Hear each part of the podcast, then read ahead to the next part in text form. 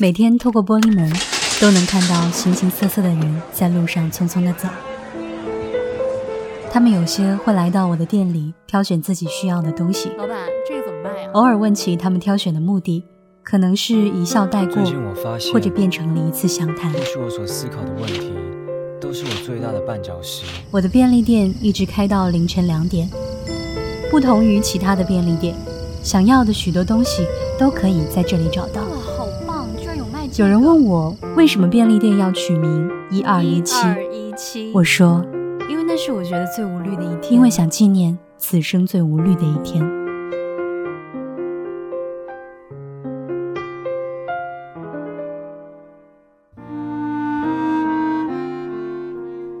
欢迎光临。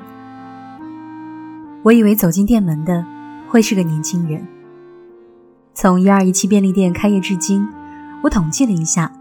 虽然不同年龄段的客人都会来光顾，但是还是以年轻人为主。这位白发苍苍、仍然精神矍铄的老奶奶，就是为数不多的老人家常客。老奶奶虽然已经七十多岁了，个子不高，却没有老年人的弯腰驼背。最让人印象深刻的是她的眼神，那么大的年纪了，目光依然清澈犀利。老奶奶唯一不好的就是听力，每次我和他讲话都要提高音量。他经常都是自己一个人过来买东西，有几次他的老伴儿也有陪他过来，是一个高大瘦干的、同样精神矍铄的老爷爷。老奶奶每次来买完东西都不着急走，她会像那些年轻的顾客一样坐在窗边的桌椅上，有时候吃着刚买的零食。有时候点一杯茶，慢慢的喝，看着窗外的车流人流，或者看看便利店的电视节目。店里不忙的时候，我们还会互相聊聊天。老奶奶最爱吃的零嘴是嘉应子，不知道还有多少人知道嘉应子这种闽式蜜饯。我也很喜欢这种蜜饯呢，在奶奶身边长大的孩子。小时候，这种蜜饯就是很常吃的零嘴，因为奶奶喜欢吃，所以家里的长辈来探望奶奶都会带几包过来。于是我这个小屁孩也有口福了。不知道这位老奶奶是不是在吃着嘉应子，也在想念着自己带大的孩子们呢？她兴许不知道，每次看到她，我都会想起我的奶奶，那个和这位老奶奶完全不同的老奶奶。我的奶奶胖乎乎的，童年的记忆当中，每次哭的时候，他都会把加印子从纸包里剥开，喂到我的嘴里，然后我就不哭了。欢迎您下次再来。我目送着老奶奶，她也回给我一个慈祥的笑容。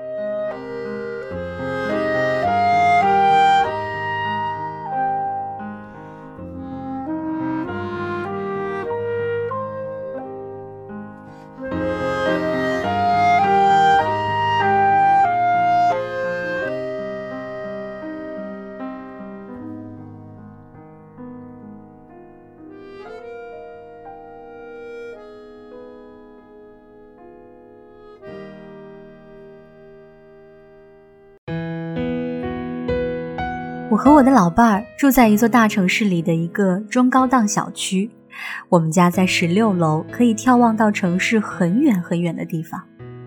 楼下有个小公园，可以散步。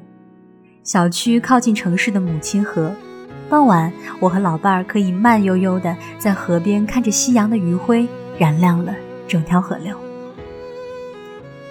可是，我想念很多年前我们住的老房子。那个老房子是老伴儿工作的学校分的员工宿舍，在一个陈旧的大院儿。我们当时住在六楼，曲曲折折的楼梯，上下班的时候每走过一层，都能听到不同人家传来的不同的声音，或者是聊天，或者是吵架，或者是碗筷瓢泼，活脱脱的人间烟火。走出大院是一条陈旧的小巷，每天清晨。这里有卖菜的，卖早餐的，叫卖声络绎不绝。我们本来也不是这座城市的人，因为老伴儿当时的工作调动，所以我们才举家来到了这座城市，落地生根。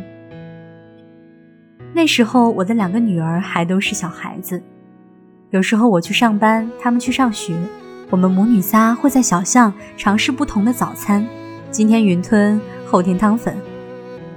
我们家总是鼓励女儿要好好读书，考上好的大学，找到好的工作，才能在大城市立足。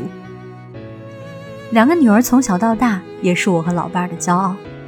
名校毕业出来后，一个在国企上班，一个在香港的银行工作，事业有成，结婚生子。我和老伴儿看着小外孙和小外孙女，好像看到女儿们小的时候，我们还是用同样的话鼓励他们好好读书，考上好的学校，找到好的工作，才能在大城市立足。有一次，小孙子问我。外婆，如果我们都去了别的城市，那你和外公呢？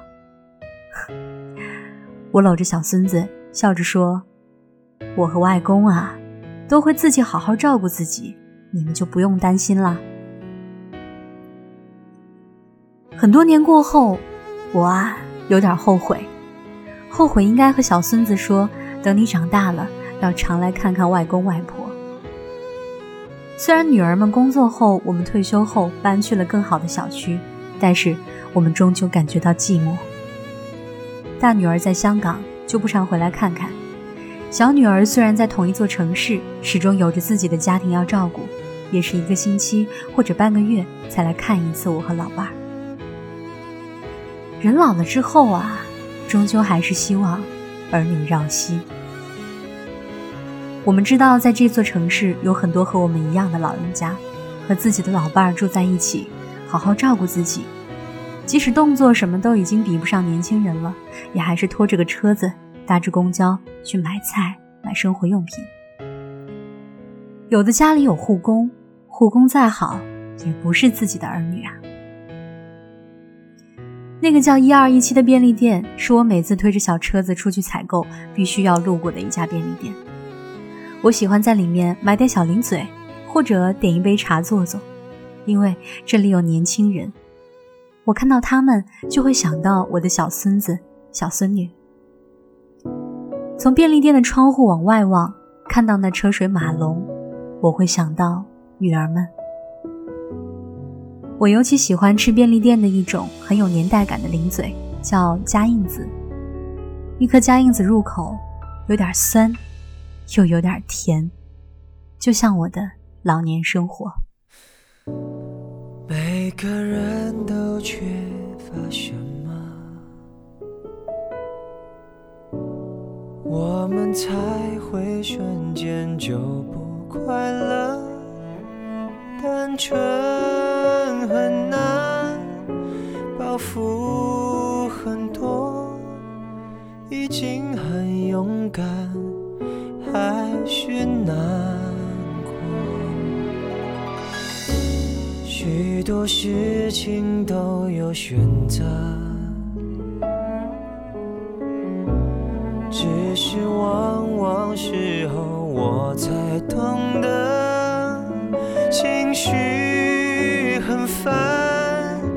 说话很冲，人和人的沟通。有时候没有用，或许只有你懂得我，所以你没逃脱。一边在泪流，一边紧抱我，小声地说多么爱我。只有你懂得我，就像被在摩天大楼渴求。自由。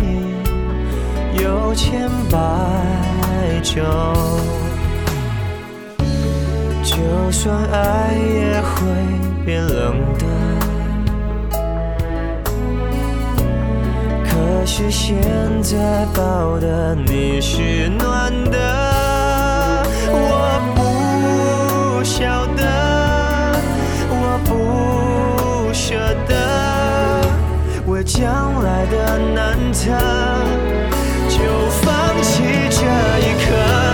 或许只有你